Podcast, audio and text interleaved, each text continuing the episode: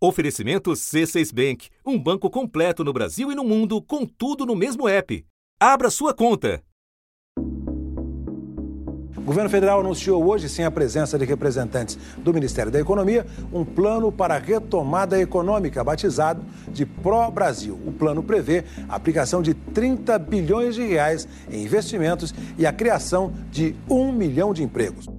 O programa foi apresentado ao presidente Jair Bolsonaro pelo ministro da Casa Civil Braga Neto. O programa, ele é um programa estratégico que visa integrar, aprimorar ações estratégicas para a retomada do crescimento, tanto socioeconômico, né, o crescimento socioeconômico, em resposta aos impactos que o país sofreu do coronavírus, dessa pandemia.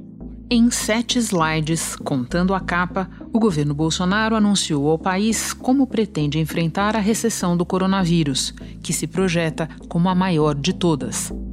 Mas como e quanto gastar nessa recuperação ainda é uma incógnita. Aqui no Planalto, o ministro do Turismo falou em crédito extraordinário e o ministro da Infraestrutura citou obras com dinheiro público e privado para gerar empregos. Deve começar a ser implementado pós-pandemia e deve incluir ações principalmente na área de infraestrutura para os próximos 10 anos.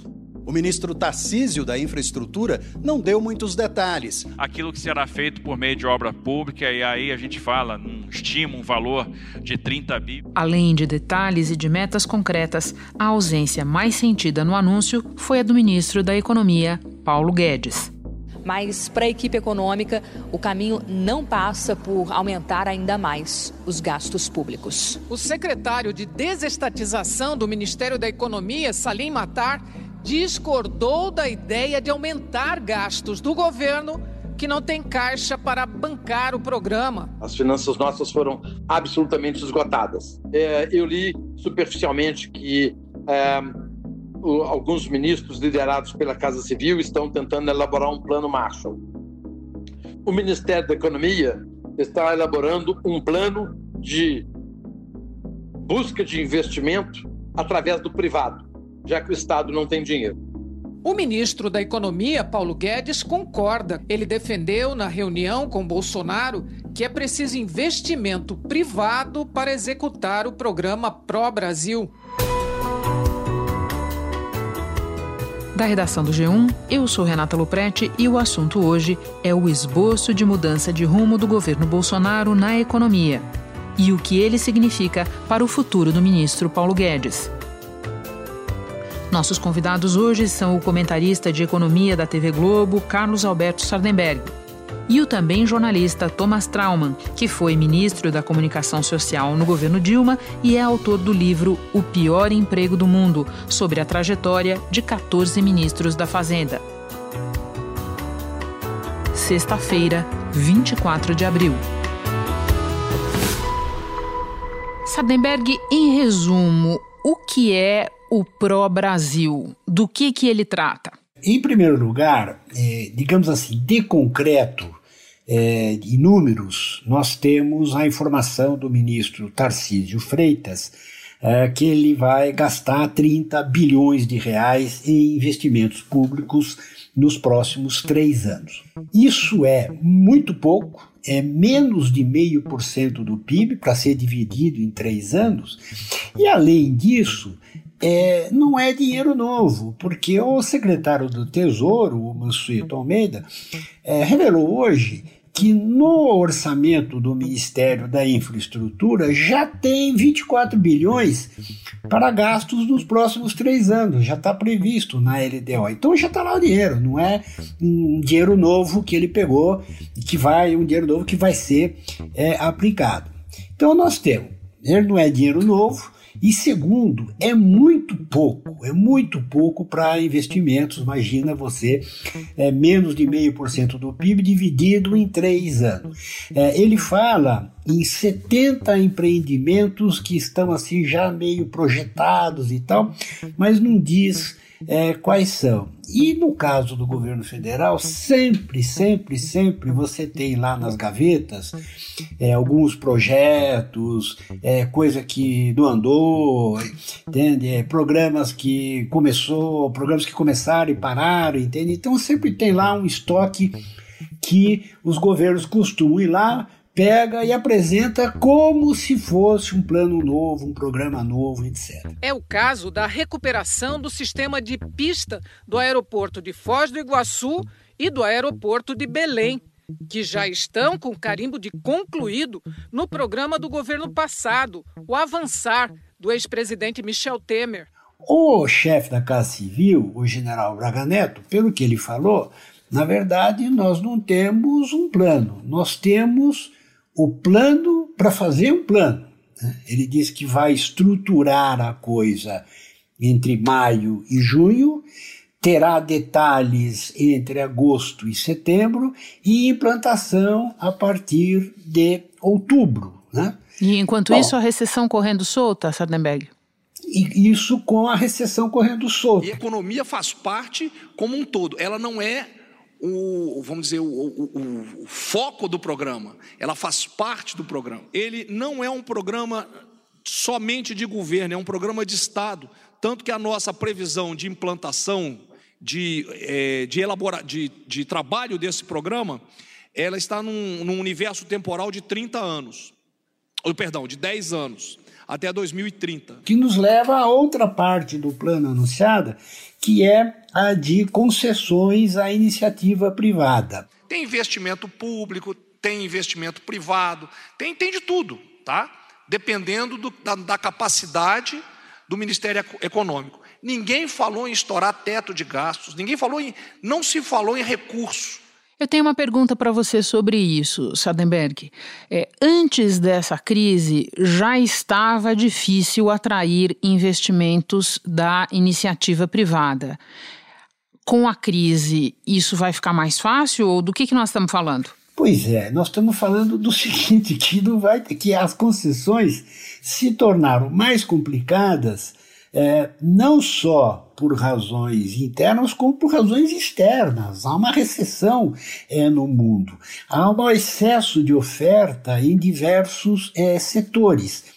Nós vamos ter aquilo que vai ser feito com o capital privado, então é, serão aí investimentos em concessões. Só no Ministério da Infraestrutura, 250 bi de concessões serão contratadas. Então, por exemplo, é, concessões, se falava, por exemplo, em concessões para aeroportos, mas o, o, o número de voos está caindo brutalmente e continuará abaixo. Rodovias, o movimento nas rodovias também está caindo espetacularmente. Então, e além disso, né, para fazer uma concessão é, de longo prazo, 30 anos, que são essas, você precisa ter segurança jurídica e segurança política. E aí não tem, porque nós temos, obviamente, um governo é, metido em crises, um governo é, arriscado, um governo que se arrisca em manifestações é, por intervenção militar, etc. E isso tudo acaba levando a, a, a uma insegurança política. Por exemplo, os mercados hoje reagiram muito mal à hipótese do Moro deixar o governo. O presidente Jair Bolsonaro voltou a insistir com o ministro Sérgio Moro sobre o afastamento do diretor-geral da Polícia Federal, Maurício Valeixo. Moro resistiu e defendeu fortemente a permanência de Valeixo. Ministros na área militar conversaram com Moro e passaram o dia tentando reduzir a tensão. Já estamos falando, nós estamos falando aqui do problema na área econômica e você já nos apareceu com outro problema é, vindo de outra área do governo. Não, é porque eu acho que tem uma conexão entre as duas coisas, né? Porque o Bolsonaro, ele se elegeu é, com o programa anticorrupção, que é o humor e a expansão da Lava Jato, e o liberalismo, que é o Guedes.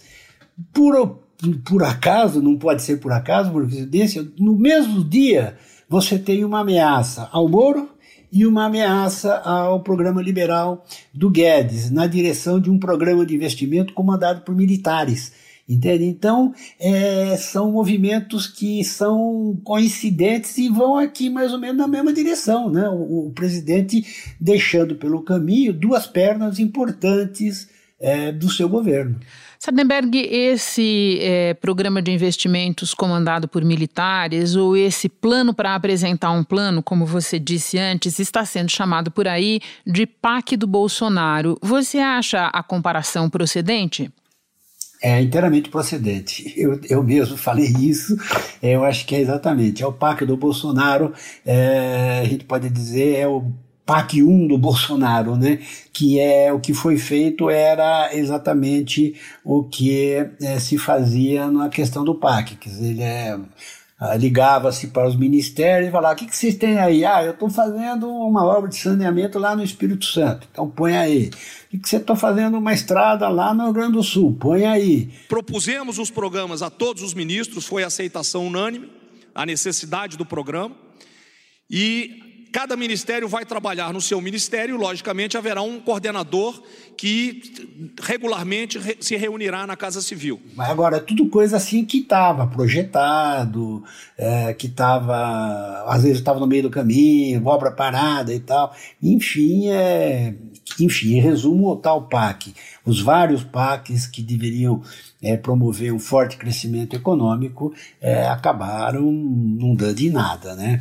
Só lembrando para quem nos ouve que nós estamos falando do programa, do assim chamado Programa de Aceleração do Crescimento dos governos Lula e Dilma. Sadenberg, um pouco antes na nossa conversa, você fazia as contas e nos mostrava que o que foi anunciado é muito pouco, é, à luz das necessidades, e nem se trata é, de dinheiro novo. novo.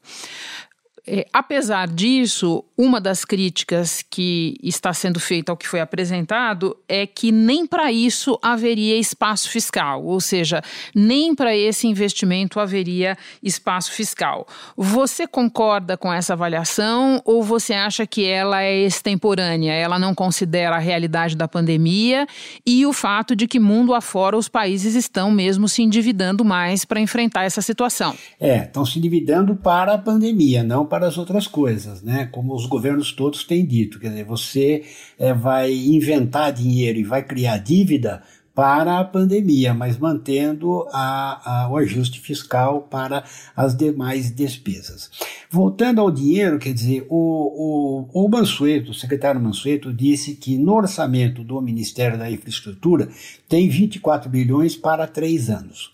Agora, é, ele pode gastar ou pode não gastar isso aí. Agora, é, é, para, olhando para a lei de diretrizes orçamentárias do ano que vem, que já está preparada, tem 100 bilhões para os chamados gastos discricionários. 100 bilhões é aquele gasto que é para tudo, desde pagar o cafezinho é, dos palácios presidenciais até investimentos. Então, é, tirando os gastos obrigatórios em saúde, educação, previdência e salários, sobram 100 bilhões de reais para todo o funcionamento da máquina, inclusive para gastos com o controle da pandemia. Então, esses 100 bilhões não é nada, não dá para investimento de coisa nenhuma. Então, na verdade, é, não tem esse dinheiro. Não tem esse dinheiro. E o que o, o ministro Tarcísio anunciou é algo que já está ali no Ministério da Infraestrutura. Então. Significa que nós não vamos dar nenhuma pirueta fiscal, nenhuma cambalhota, isso vai ser feito com muita responsabilidade, dentro da linha de controle de gastos, dentro da linha de solvência que tem marcado a gestão. Quer dizer, em outras palavras, só vai aparecer dinheiro se resolverem, um, eliminar o teto de gastos né? eliminar o teto de gastos, e aí então você pode criar mais dívida, é, imprimir mais dinheiro e criar mais dívida e mais déficit, e aí o resultado, na minha opinião, não será crescimento econômico, mas será dívida, juro e inflação. Sardenberg, estou reunindo alguns ingredientes que você colocou aqui na nossa conversa. Por exemplo, lá no início, quando você contou, olha, é 30 bilhões em três anos, no dia seguinte vem alguém da equipe econômica, no caso o secretário Mansueto, e avisa, olha, boa parte desse dinheiro já está lá e tal. É, lembro também que no mesmo dia da entrevista coletiva em que, como disse você, os militares foram lá apresentar o plano para apresentar apresentar um plano, um outro é, integrante da equipe econômica, o secretário Salim Matar, é, classificou como embrionário que estava sendo apresentado e disse que a equipe econômica ia insistir é, num plano de atração de investimentos pelo setor privado. Tá? Você também mencionou aqui na nossa conversa o momento de ataque especulativo ao ministro Paulo Guedes. Tudo somado, Sadenberg, você acha que vem aí o divórcio Jair Bolsonaro-Paulo Guedes? Olha, a gente não pode profetizar essas coisas, mas está com jeito. Assim como é, teve o problema com o ministro Mandetta, como está tendo problema com o ministro Moro, eu estou achando que vai sim é, acabar tendo problema com é, o Paulo Guedes, porque o que o Paulo Guedes tem a, integrar, a, a entregar é reformas, né? reformas e concessões.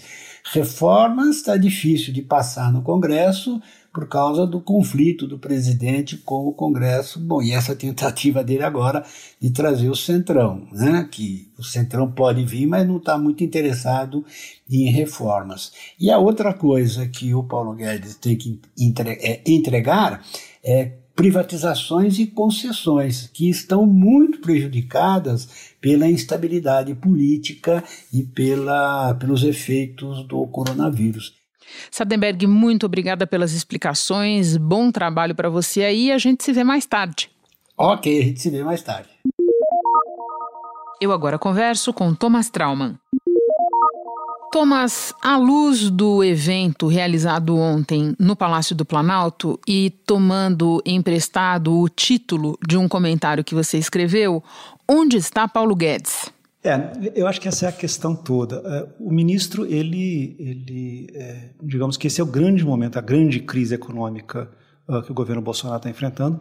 Portanto, uh, seria de se esperar que o ministro aparecesse, né? O ministro tivesse ideias, estivesse é, liderando uh, uma, uma, um momento de pré-pandemia, de, de, de pré-recessão que nós vamos enfrentar. E o que a gente está vendo é o contrário, né? O ministro está se encolhendo, o ministro está falando menos, está aparecendo menos e está é, agindo menos do que se esperaria de alguém como com todo o histórico que ele teve. Né? O que será o pró-Brasil não ficou claro, mas de cara expôs as divergências dentro do governo sobre como encarar o pós-pandemia. A ausência do ministro da Economia, Paulo Guedes, no anúncio do programa ontem foi sintomático. Thomas, esse apagão do ministro Paulo Guedes vem pelo menos desde o início da pandemia entre nós, quando a maioria dos economistas já apontava a necessidade, o imperativo de medidas de estímulo à atividade econômica, ele ainda falava em reformas, reformas, reformas como remédio para enfrentar a recessão. É, eu acho que é mais ou menos isso. Quer dizer, o, o, o Paulo Guedes ele se preparou e ele escreveu, e ele, ou seja, toda a base do Paulo Guedes era ser o sujeito que iria transformar o, o Estado brasileiro num Estado menor. Né? O grande desafio brasileiro é a transformação do Estado. É como transformar esse Estado, que gasta muito e gasta mal, numa máquina eficiente e fraterna. Encolher o Estado uh, uma, uma situação em que você teria as empresas privadas iriam liderar o crescimento econômico. Essa é a base, vamos dizer assim, de forma muito simplista, mas essa era a base, essa era a ideia uh, que o Paulo Guedes uh, sempre defendeu e como ele sempre defendia nos discursos dele. É, e aí, isso ele continuou mesmo em março, quer dizer, mesmo depois que a OMS já havia declarado é, que nós, que o mundo todo vivia uma pandemia, é, o ministro enviou ao Congresso uma lista com 19 prioridades de, de, votação, quer dizer, e a gente sabe que quem tem 19 prioridades não tem nenhuma, né? Sim. É, que eram basicamente a privatização da, da Eletrobras, a privatização da, da, da, Casa da Moeda, quer dizer, coisas que claramente não tinham nada a ver com a pandemia, mas que mostravam já um descolamento da realidade, né? É, eu vou dar um exemplo, Renato, que eu acho que é, é muito, para mim, muito claro de, dessa ausência do Paulo Guedes. Nesses peri nesse período de, de, dois meses aí que nós estamos vivendo é, discussões e debates sobre, sobre a pandemia, nós tivemos duas propostas realmente importantes. Uma proposta foi a, a criação do que se batizou de Corona Voucher, quer dizer, ou seja, um, né, um, uma renda é, é, de a renda de 600 reais por três meses para as pessoas mais atingidas uh, pela pela crise. Trabalhadores Aí, informais. Exatamente. Trabalhadores informais e, e, desempregados, etc., e, e, pessoas da Bolsa Família.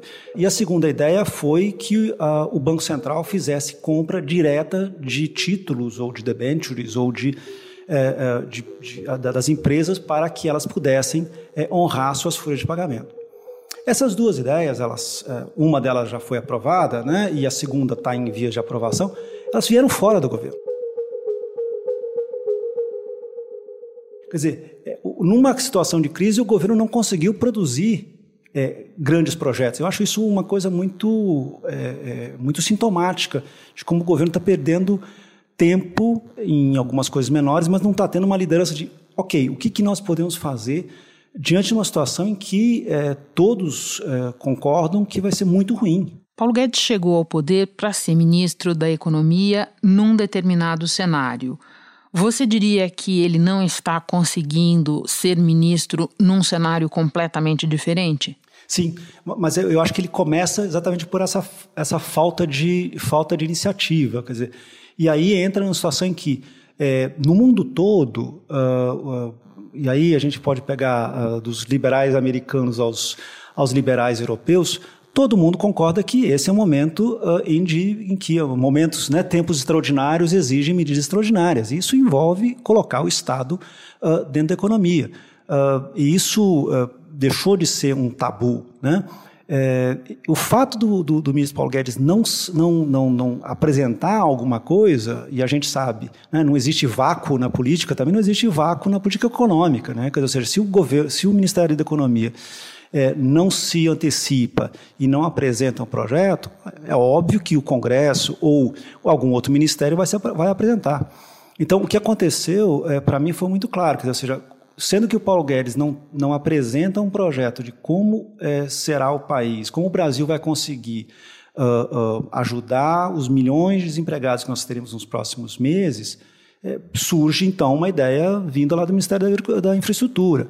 É, como ele não, não apresenta um projeto claro de como que ele quer ajudar os estados, bem, os secretários estaduais de Fazenda se organizam e fazem seu próprio projeto. Quer dizer, essa ausência do Paulo Guedes é que está produzindo, eu acho que um pouco desse, dessa pressão que ele está sofrendo hoje. Né? Thomas, você conhece profundamente a história dos nossos ministros da Fazenda, da história recente, escreveu um livro sobre isso. Se lembra de algum caso similar ao do Paulo Guedes? Eu acho que tem várias situações em que o ministro parece que ele perde, digamos, o encanto, né? Mesmo ministros que já foram é, extremamente é, populares. Eu, eu, acho que assim o, caso que mais me parece Paulo Guedes não é de um ministro da Fazenda, mas é de uma pessoa do Ministério da Fazenda, quer dizer, que era o presidente do Banco Central, Gustavo Franco. Quer dizer, que ele era extremamente competente. Estamos falando e, do governo era, Fernando Henrique. Exatamente, no governo Fernando Henrique, entre, no final do governo Fernando Henrique, entre 98 e 99. É, o, então, o presidente do Banco Central, uh, Gustavo Franco, era o grande uh, fiador da chamada âncora cambial, é, que mantinha uma, uma relação quase de, de, de, paridade entre o dólar e o real.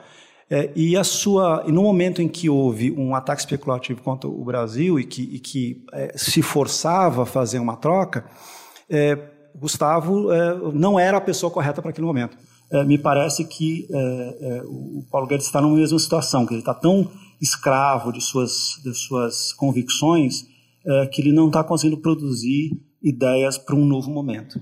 À luz dessa tua análise, devo entender que você não está mais enxergando lugar para o Paulo Guedes nessa cena? Isso é a relação dele com o presidente, né? Isso não vamos. É, tanto que no caso de 98, o presidente, como tinha uma relação muito particular com o ministro Pedro Malan, o, o Pedro Malan conseguiu se adaptar, né? Se o, o, o Paulo Guedes não conseguir é, aprender a entrar, a trabalhar nesse novo cenário, ele vai é, claramente ficar menos importante e vai ficar menos ouvido. Quer dizer, é, se ele vai aceitar esse novo, esse novo, é, esse novo figurino é uma questão que a gente vai ver. Mas eu não, eu não, eu não, vejo que exista uma tentativa de fritá-lo uh, uh, por parte do Planalto mas sim de transformá-lo num ministro normal, um ministro que é ouvido para algumas coisas, mas não ouvido para outras. Né? É, e isso é, assim, para o que o Paulo Guedes imaginava que seria o tamanho dele dentro do governo, é obviamente um, um, uma, um rebaixamento. Só para terminar, Thomas, uma pergunta antiga a esse respeito, você vai se lembrar dela. Existe ministro da Fazenda fraco? Não, ela não, não, não existe. Ministros da Fazenda fracos, eles, eles acabam eles acabam é, é, terminando logo. Quer dizer, vamos aqui pensar no ministro da Fazenda fraco mais recente. Nós tivemos foi o ministro Guido Mantega. É, ele passou anos, de, de, a partir de 2013, claramente ele era um ministro fraco. Foram dois anos uh, completos em que ele não era a palavra final na economia brasileira. É, e foi péssimo para o país presidente ele tem que ter uh, no seu ministro da Fazenda, no seu ministro da Economia, uh, a pessoa que vai resolver as suas questões. Né? Quando, ele, quando ele não confia mais no ministro da Fazenda para fazer isso, ele acaba procurando é, outras opções ou fazendo ele mesmo. Né? E, e, os, e o histórico disso não é, não é dos melhores. Thomas, muito obrigada pela conversa, bom trabalho, boa quarentena para você. Muito obrigado, Renata, para você e para os ouvintes também. Antes de terminar, mais um dos nossos lembretes. Para evitar a ida de funcionários às casas das pessoas, a Agência Nacional de Energia Elétrica autorizou a realização de autoleitura do consumo. Os próprios consumidores registram os seus gastos por meio de uma foto a ser enviada para a distribuidora por meio de um aplicativo ou do site. Aplicativo e site são específicos para cada estado. Você pode descobrir quais são eles consultando a fornecedora. Para quem não quiser saber de autoleitura, a fatura será calculada com base no consumo médio dos últimos 12 meses. Este foi o assunto podcast diário do G1. De segunda a sexta, nós aprofundamos um tema relevante do noticiário em conversas com repórteres, especialistas e personagens da notícia. O assunto está disponível no G1, no Apple Podcasts, no Google Podcasts, no Spotify, no Castbox, no Deezer. Nos aplicativos você assina a gente e assim não perde nenhum novo episódio. Comigo na equipe do podcast estão Mônica Mariotti, Isabel Seta, Jéssica Rocha, Luiz Felipe Silva, Tiago Kazuroski e Giovanni Reginato.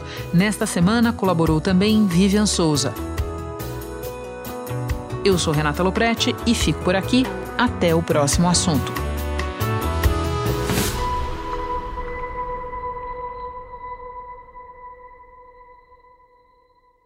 Você no topo da experiência financeira que um banco pode oferecer. Escolha um banco completo no Brasil e em qualquer lugar do mundo. Abra sua conta no C6 Bank.